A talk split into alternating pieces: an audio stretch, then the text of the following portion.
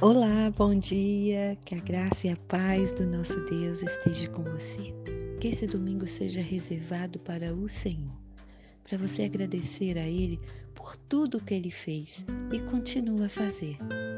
E eu quero dividir a reflexão que se encontra no livro de Eclesiastes 3, verso 1 e verso 2, que diz assim: E tempo de arrancar o que se plantou.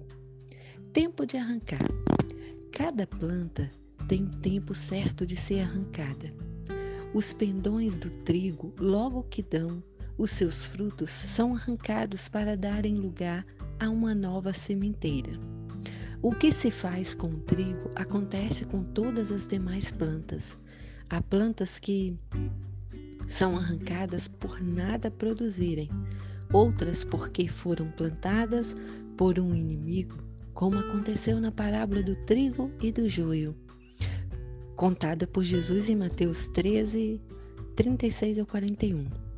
Muitas plantas são arrancadas para não sufocarem as outras que podem produzir frutos melhores e em maior quantidade. Vi certa vez um homem desmatando um terreno que havia comprado.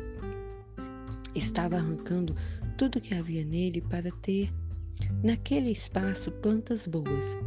Há plantas que são plantadas com propósitos malignos, e sobre isto Jesus ensinou: Toda planta que meu Pai Celestial não plantou será arrancada.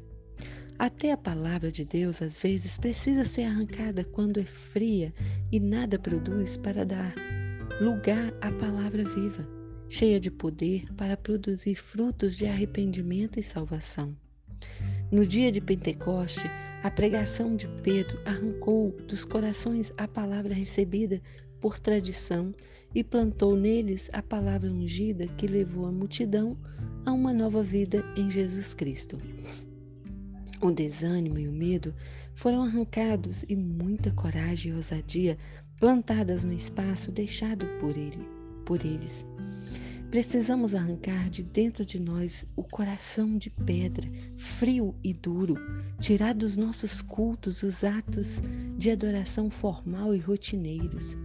Peçamos a Deus uma mudança em nós, mudança no nosso interior. Veja o que Deus falou pelo profeta Ezequiel.